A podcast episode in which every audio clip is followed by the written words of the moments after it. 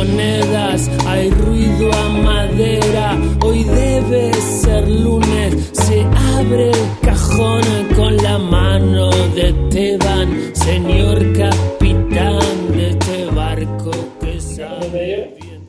Ahí, por la Para acompañar. 487. Y desde la pérgola de Cañas Negras acá, viendo cómo Camino Centenario está casi desierto. Ahí está pasando una camioneta. Está bien, está muy bien. Pasó rápido. Pasó rápido, más de 60 iba. Ese es, ¿viste el, el radar que Sí, está- tal cual, está- no, eh, el radar no, no le damos las No, no, no, superó. Bueno, cuando los temas bordean lo convencional, pero del lado de afuera, cuando buscamos aplicadas aplicaciones que lo resuelvan todo, cuando programamos nuestro día con programas sin parchar, cuando las historias están entintadas, se vuelven oscuras o alternativas, o simplemente se cuentan distinto, el mueble imaginario nos pone una trampilla con un espacio más, el cajón de las cosas raras. Bueno, y hablamos de regalos.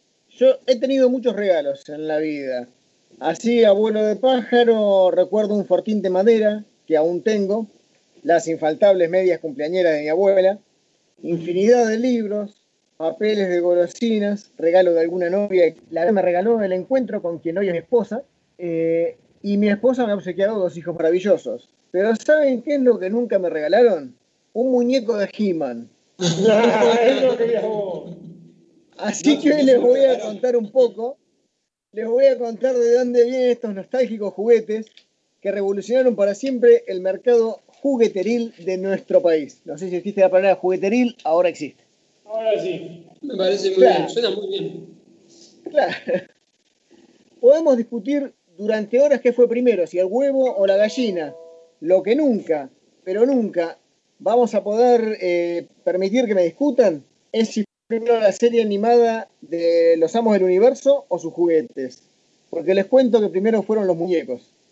Eran los años 80 y Mattel, la misma compañía que inunda góndolas con la siempre polémica Barbie, intentaba desarrollar una línea de figuras de acción. Eran otros tiempos donde los juguetes eran de nene o de nena y Mattel quería ganar el mercado masculino, aprovechando las buenas ventas que tenían los juguetes basados en superhéroes, en Star Trek y sobre todo en Star Wars. Pero tenían un problema. Sus nuevos muñecos no tenían una franquicia asociada eh, y tampoco tenían disponible ninguna marca popular como para asumir la creación de una línea de juguetes. ¿Qué hizo entonces Juan Carlos Mattel? Hizo todo al revés. En lugar de crear sus juguetes basándose en una serie animada o en un cómic, contrató a un grupo de escritores para diseñ- diseñar una historia en torno a los muñecos desarrollados. El resultado, bueno, es más que conocido. Cualquiera que haya sido un niño en los años 80, además de ser población de riesgo ahora, conoce y recuerda a la célebre serie He-Man y los Amos del Universo. Recordemos un poco a qué se debió tal éxito. Les decía, bueno, que estaba el príncipe Adam, que al pronunciar las palabras mágicas básicamente se bronceaba, que es una doble identidad más ridícula que la de Superman. Hermoso. No sabía. Claro. Y después, ya convertido en el heroico He-Man, salía a pelear contra el malvado hechicero Skeletor. Cada uno de ellos eh, contaba con un buen ejército de aliados, representantes de las varias razas que habitaban el planeta Eternia, que no será el Señor de los Anillos, pero basta con ver un episodio para entender por qué nos gustaba tanto. Es ciertamente muy superior, por ejemplo, a G.I. Joe y a otras series de su época. En segundo lugar, también está el tema del diseño de los personajes. Recordemos que estamos hablando sobre juguetes y no sobre la serie. Y los muñecos de Master of the Universe eran verdaderamente espectaculares. Su diseño estaba muy por delante de las figuras de acción de la época, incorporando mecanismos que, por ejemplo, les cambiaba el rostro o les hacía lanzar poderes. Recuerdo incluso el único muñeco de la colección que pisó nuestra casa, que fue un casi desconocido aliado de Ordak, el enemigo de Shira, no de He-Man, que tenía cabeza de mosquito y que al accionar un botón en la espalda se le llenaba el pecho de un líquido rojo sin sangre. Ah, sí. Bueno, yo tenía, ese. tenía muchos, muchos He-Mans. Muchos. He-Mans. Muchos He-Mans.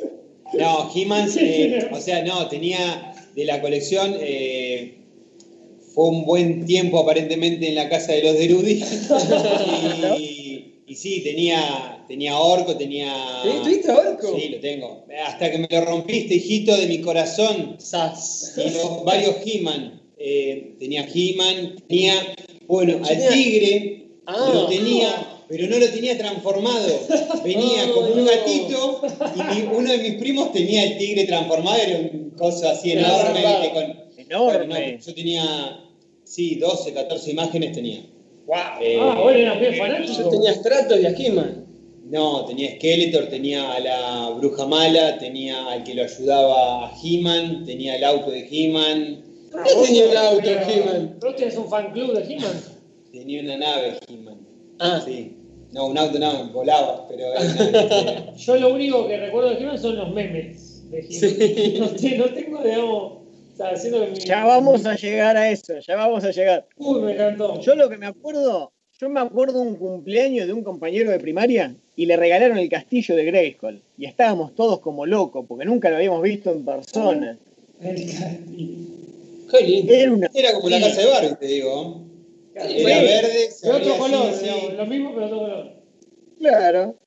Qué lindo. Bueno, eh, les cuento que esta colección de muñecos inspiró la producción de dos series animadas, He-Man y She-Ra, dos películas animadas, una que es un especial de Navidad horrendo y otra, eh, una olvidable adaptación cinematográfica con Dolph Lundgren en el papel principal. Escuché que es muy inspiradora y que es empoderadora para las, las niñas, algo que siempre se agradece. Y párrafo aparte se merecen los cómics basados en Masters of the Universe, quienes actualmente han sido publicados por DC compartiendo su universo ficcional y por lo tanto sus aventuras con otra serie nostálgica creada para vender muñecos, los Thundercats.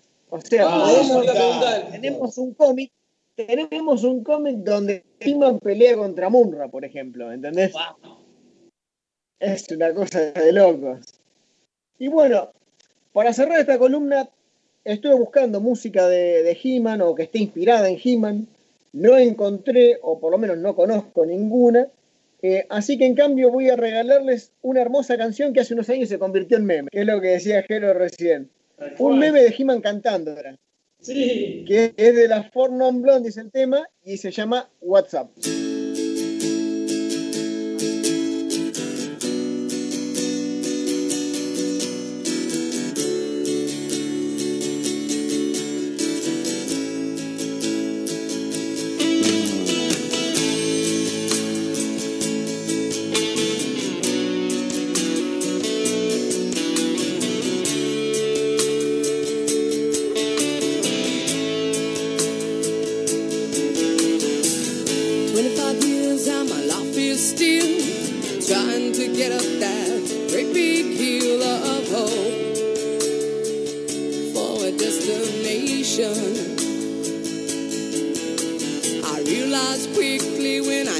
I should that the world was made up of this brotherhood of man.